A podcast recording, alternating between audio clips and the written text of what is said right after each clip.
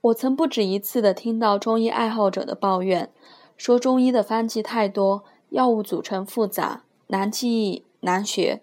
这是事实。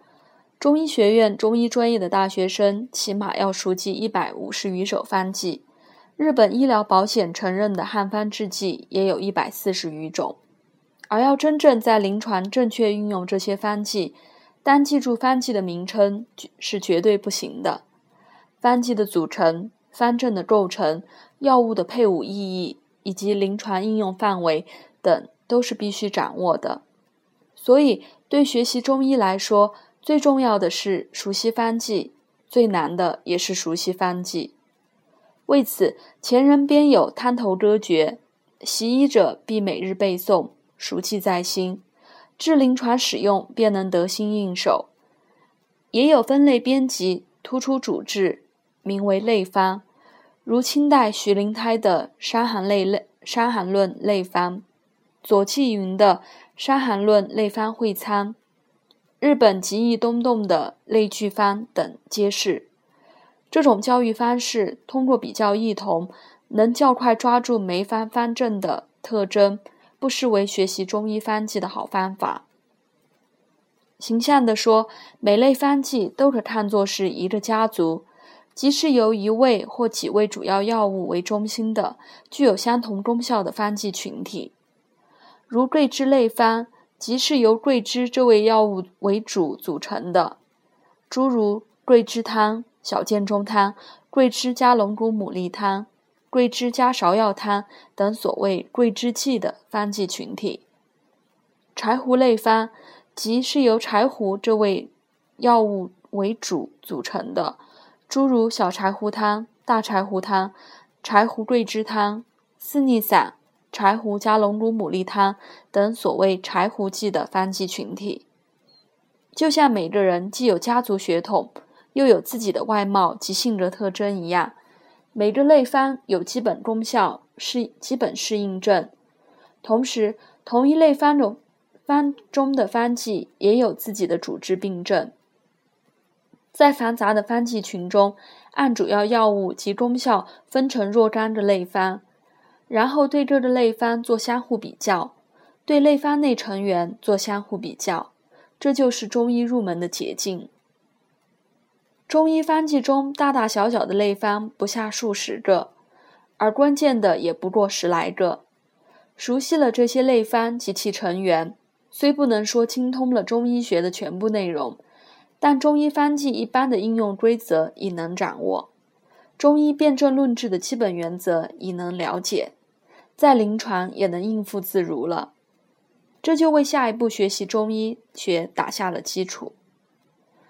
本书介绍了中医的十大类方，它们是桂枝类方、麻黄类方、柴胡类方、大黄类方、黄芪类方、石膏类方、黄连类方。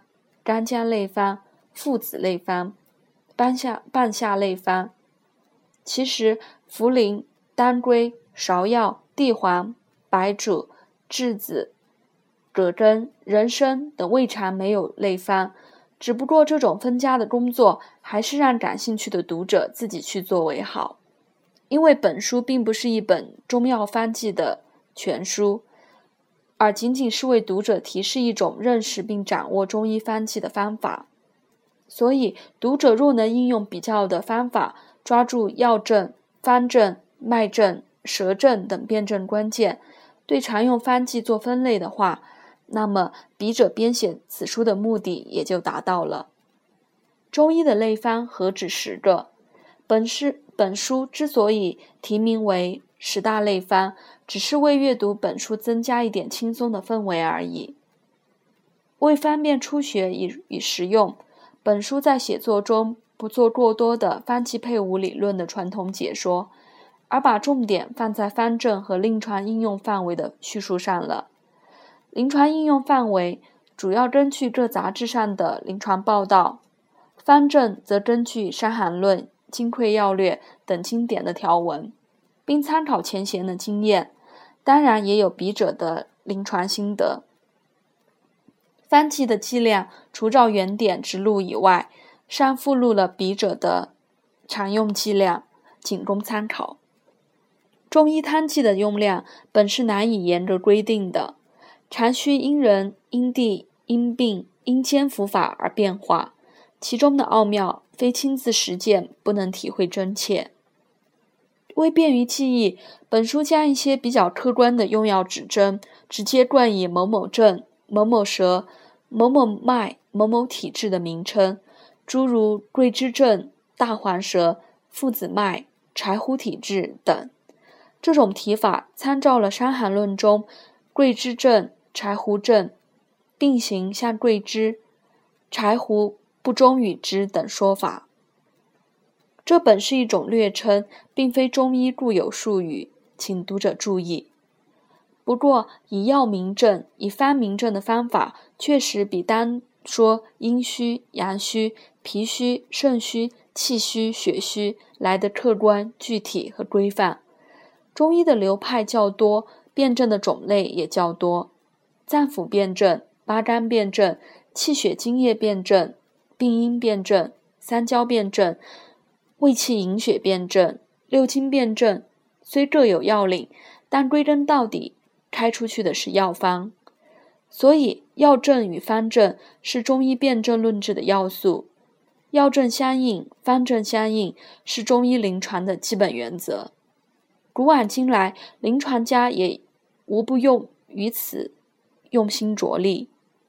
本书对方剂的解说中，也注意贯穿这个原则。本书原名《汉方的十大家族》，是我一九九零年在日本讲学时的讲稿。归国以后，继续补充资料，论证方正，并在临床上验证疗效，做了全面的修订。但书中仍有许多不尽如人意之处。方正的研究是个面广量大的中医传统的研究课题，传统的经验一方面需要总结整理。另一方面，急需用现代医学科学知识和研究方法，对传统的经验做进一步的验证，使方证更规范、更客观、更便于临床应用。我衷心希望有更多的同道重视并参与这项研究。